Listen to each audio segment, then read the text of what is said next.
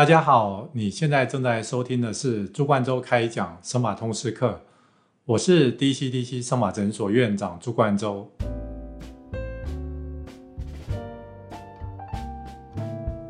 那我们今天很高兴邀请到方孝棣医师，好，他其实是我的好伙伴。那我们在早年，大概在十几年前，我们一起到韩国去学习这样子的手术啊，植拔手术。那时候我们总共去了好多趟，然后在那边的话，学习了手术的方式，那一些哦麻醉药的调剂的方式。那那时候方医师他对于这个麻醉药的调剂，他有他自己独到的方式，所以我们把韩国我的老师那边学习到的这些麻醉药调剂的方式，我们回来又稍微做了一些改良。那现在的话，我们在手术上的话，病人可以更舒适，然后麻醉的时间可以更久，更不疼痛。那我们今天就来给方医师稍微聊一下，好，我们在植拔麻醉的部分。那大家都知道，哦，植拔手术来做植拔手术的病人，他们一般会担心三个问题。啊，第一个就是说，啊，会不会存活率不高，植起来不自然？好，这个当然是大家很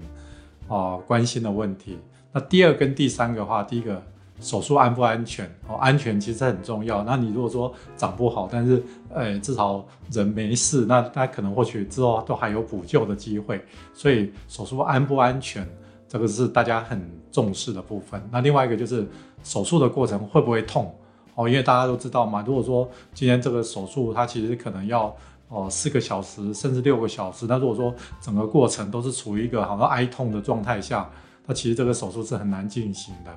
那我们今天就由方孝迪医师来跟我们大概讲解一下，我们在植发手术我们常用的哦一些麻醉的方式。大家好，我是 DCDC 生法诊所的方孝迪医师。哎，谢谢院长介绍我来跟大家一起分享。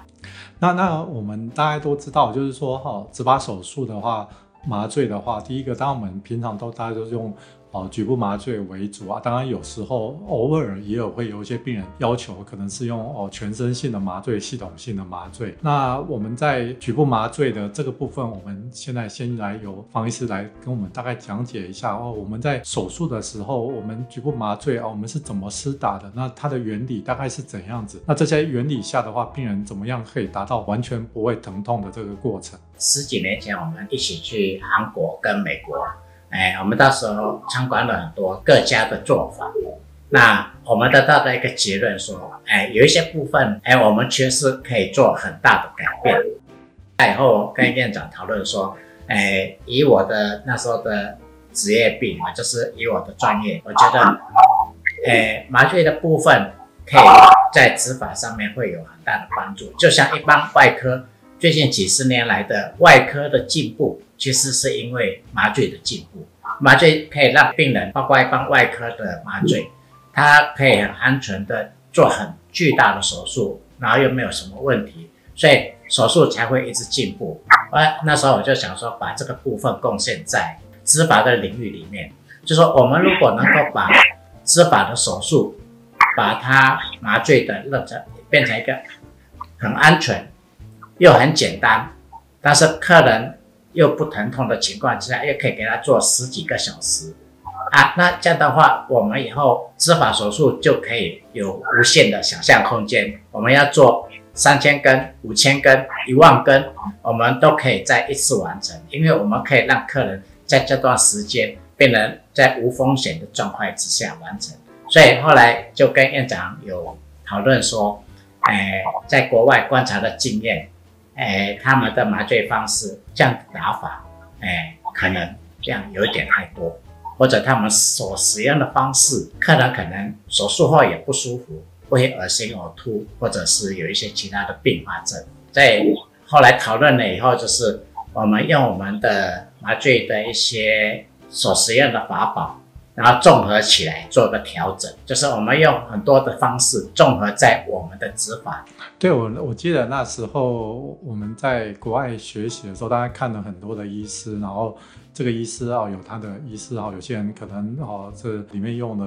那个哦 Bosme 用了多少，然后后来方医师哦有给我们一些好的建议，他之前在医院哦，曾经比较长时间的，然后帮一些客户在麻醉，好，就是说甚甚至一些眼科的麻醉，所以他把一些配方，然后用在我们植发手术上。我觉得对于我们在手术的病人的舒适感啊，或者说整个疼痛的控制上面，其实比之前我在国外看很多手术是好很多。那通常我们手术的过程，可能一开始我们会在眉毛的地方，或者我说前面重的部分，我们会用哦神经阻断术啊，可能眉毛部分要打个两针四针，那大概这几针打完之后，那后面再怎么打针的话，其实疼痛就比较轻了。那之后的话，可能会有比较特别的配方。那那一般你知道植发手术有时候这个面积比较大，所以有时候麻药的这个吸吸数会比较多，所以我们后来那时候。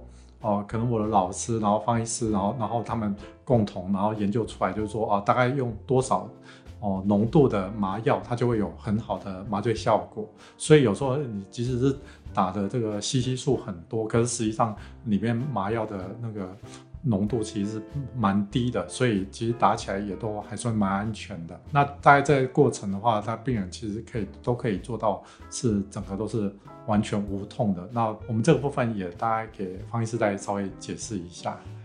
在跟院长去参观诶国外的大型的一些植发诊所的时候，某些诊所他们会使用，比如说牛奶针啊，或者是吗啡类的药物啊。在打局部麻醉之前再使用，所以我发现的问题就是说，如果我们局部麻醉做得很好，其实就不需要用到这些牛奶针或者是麻啡类的药物，因为他们这个主要就是要打局部麻醉之前要使用。啊，另外一点就是刚才所提到的说，如果我们手术时间很长，八到十个小时，如果我们单单要靠局部麻醉的药物。如果一般的打法可能会一直累积，因为它药效只有四十分钟，四十分钟的药效要麻个八到十个小时，那每一个小时都要追加追加，打到后来，可能客人真真的因为局部麻醉药的累积，造成局部麻药的中毒。所以在观察到各国的他们的麻醉的打法的时候，第一个，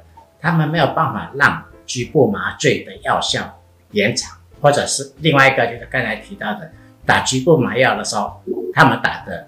会很痛。所以这两个点，我们在调配处方的时候就要考虑到这两个点。所以我们的处方方式打法就是方式，我们要打得很精准，然后量就可以用的很少。啊，打得很精准，就是说我们要麻药打在神经传导的过来的时候的一个主要的干道的地方。然后给他做神经的阻断，打得很准以后，那那你这个药就可以用的很少，然后又可以维持很久。但是神经阻断有的时候它还是有一些漏网之鱼，我们如何再补强这个漏网之鱼？就是那个疼痛的部分可以用像 field block 或者是 incision block 或者 infiltration block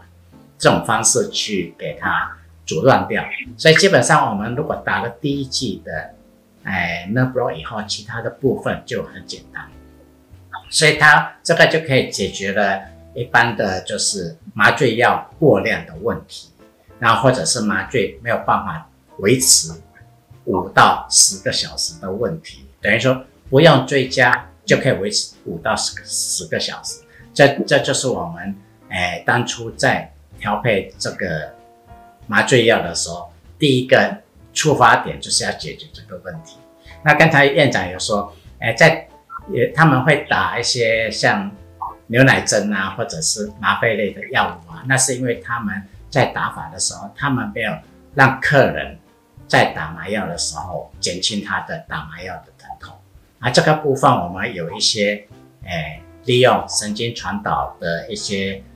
闸门的理论去阻断啊，所以我们。这个部分我们又用另外一套的思考方式去解决打麻醉药的疼痛啊，所以另外一套是解决麻醉药哎过量的问题，还有麻醉药药效的问题。所以我们的麻醉的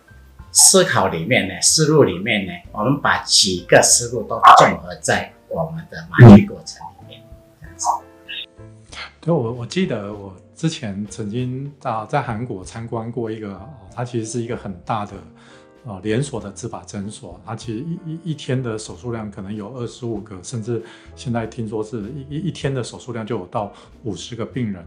不过他们其实习惯都是打牛奶针。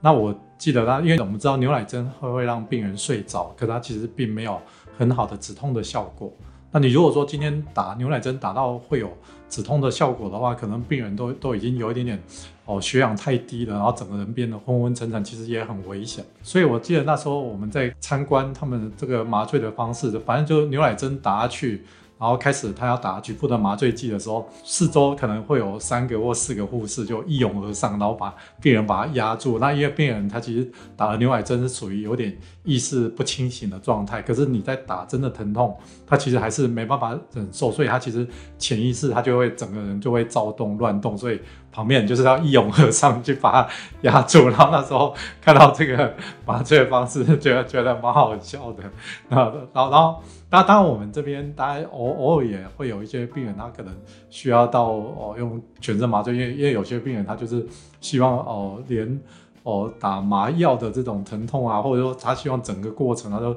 整个在睡，只是说。我们在这个过程大概也不会说需要弄到什么怎么四五个人那一拥而上把它压制住，因为我记得我早期的时候，那时候打还蛮多的电波嘛，那那那时候我其实打电波拉皮的时候在操作这个治疗，然后那时候跟方医师其实配合很久，我知道方医师。他麻醉的部分做得很好，那那其实我们都知道打电波其实是蛮痛的，可是他就是有办法让这个病人他其实在这一个整个很舒适、很和缓的状态下，然后我就进行这电波，所以大家都知道我之前打电波的速度其实非常快，然后能够这么快，其实有一大部分是方医师的功劳，因为他其实让病人都是到完全都不痛，那我打的速度快，那你知道打电波的话，你打的速度快，那个热能累积的速度也快，因为你打得慢，那打进去的热然后又散掉，打进去的。又散掉，它只要温度在上升就不会那么快。如果说已经知道说哦要打多少的剂量哦，它这样子可以让病人做做到哦手术的过程不痛，然后我们做到是安全的部分。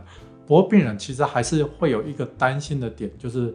他觉得打针的那个痛，哦，就是说因为你知道吗？我们打的麻药，当然麻药作用之后它就不痛，可是重点是打针这个针下去刺到皮肤的那个痛。有些病人就是希望啊，你有没有什么方式可以连这个疼痛的方式都解决？那那我们这边也让方医师再给我们稍微介绍一下。刚刚才院长提到就是，哎，打完麻药以后的疼痛啊，我们可以让客人真的是完全不痛，所以我们都会跟客人说，哎，如果在做的过程有痛，你只要跟我讲一下，我们补一点点麻药就可以让你真的是完全都不痛，所以。哎，打完麻药后痛，我们是哎没有问题，哎也不会叫过量，哎哎几个小时也都没有问题。那像院长说，有的人就是担心我打麻药的疼痛，那跟院长以前配合的，像牛奶针啊、麻啡类的药物啊，啊那个我已经用了几十年了哈，我也是最大的哎卖毒品的人，没有开玩笑。因为我们的工具很多了哈，百百种，所以我们可以用更更安全的方式。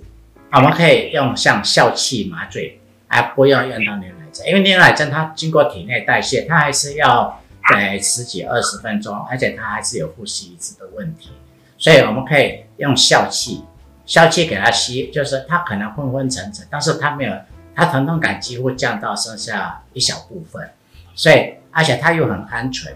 它又可以随时要它醒过来，它就醒过来。那因为在这种使用笑气的经验哦，在大医院是蛮普遍的，所以在我们诊所里面在应用的话，所以真的，一小部分的人担心那个打麻药的疼痛，我们还是可以用另外一种方式。那这个是比较诶诶比较怕痛的人，我们可以用。但是有一部分呢，我们可以用像诶振动器或者是冰敷。或者是用敷的方式，就是把那个疼痛的干扰的程度，干扰到疼痛传导的程度降到，哎降下来。所以我们还是有分很多的方法，还有程程度去看客人的需要，看他要用哪一种。我记得在今年的呃国际执法医学会的年会上面，那时候有一个医师，他他就是发表了一篇 paper，然后他上面就做了一些统计，他就说。哦合并笑气麻醉的话，病人在打针的疼痛，它可以减低六成。我就是可能如果说是原本是十分的话，然后加上了笑气，它可能只剩下四分。那那时候我就想说，哇，这这个还蛮好用的，因为很多病人其实你大家当然知道，打完麻药，那其实就不会痛，可是他就是希望连那个打针的这种疼痛都能够减轻，都甚至能够避免。所以我那时候就跟方医师哦有了这个提议，然后想到我们也是不是也可以试试看。然后方医师，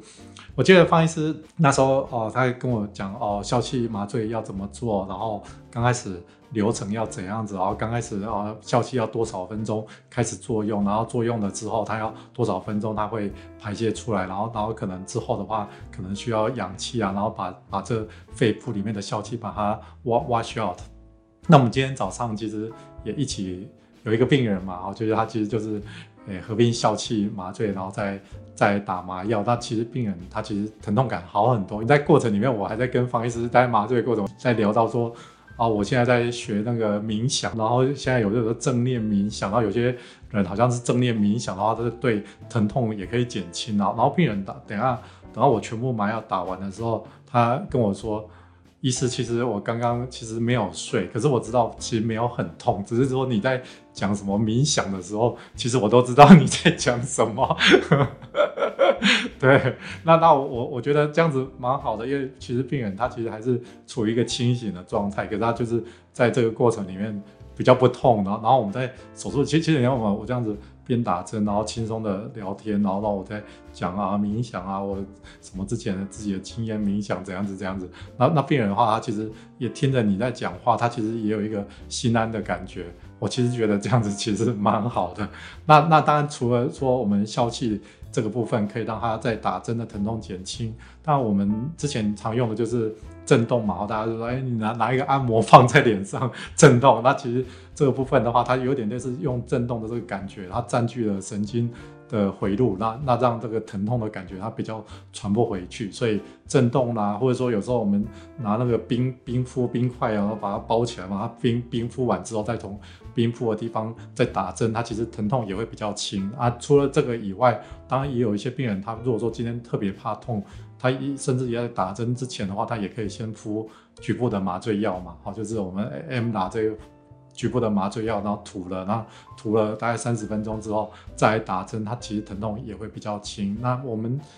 可能稍微不一样的地方就是。我们在整个过程，其实我们有时候用的针头 用比较细的，好，平常我可能之前在打 Botox 打打肉毒杆菌的那种非常细三十号的针头，所以针很细的时候，它一进一出皮肤的时候，它其实也比较不痛。对，当然我们在就是为了减轻病人这个打针的这个疼痛方部部分，我们其实也。我想了很多的方式，然后也做了很多的努力，然后来让病人达到整个过程能够达到最最舒适。是，所以像院长院长强调的就是说，啊，我们可能用上各种方法，但是你会在不知不觉我们在应用这种方法。比如说我们的环境的部分，其实客人有一种，如果他觉得这个环境让他很安心、很舒适的话，他的疼痛感也会降低。对，刚才院长说的冥想的方式、意志力的方式，或者是他信任的时候，所以我们在环境的部分也尽量让客人有一种就是信任或者是放松。啊，信任放松，我们有又很专业的在处理，所以从很小的细节，包括针头的选择，或者是震动的哎部位啊，或者是我们哎客人在事先。把每个动作都是跟事事先跟客人沟通，让客人知道下一步是什么，啊，这些都对疼痛感的降低有很大的帮助。所以刚才院长讲的就是我们在做我们的配剂，还有我们的麻药的方式，把手术打完麻药的后面的问题是完全解决。我们先连前面的几分钟，我们都想尽办法帮你改善。所以可见我们对对对客人的感受跟环境是多重视。就前面一两分钟，我们还用各种方式帮客人减轻，这样子。嗯，对啊，所以所以我其实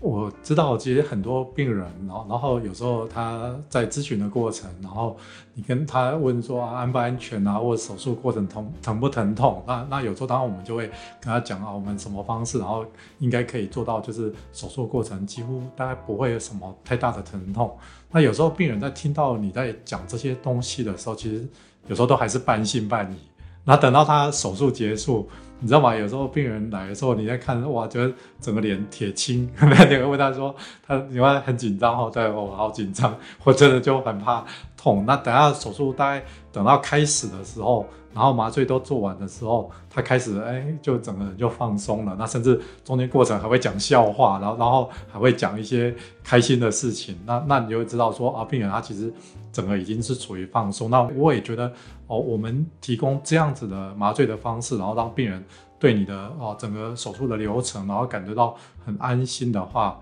我觉得是蛮好的。对，是。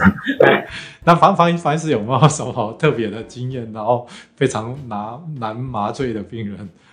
哎，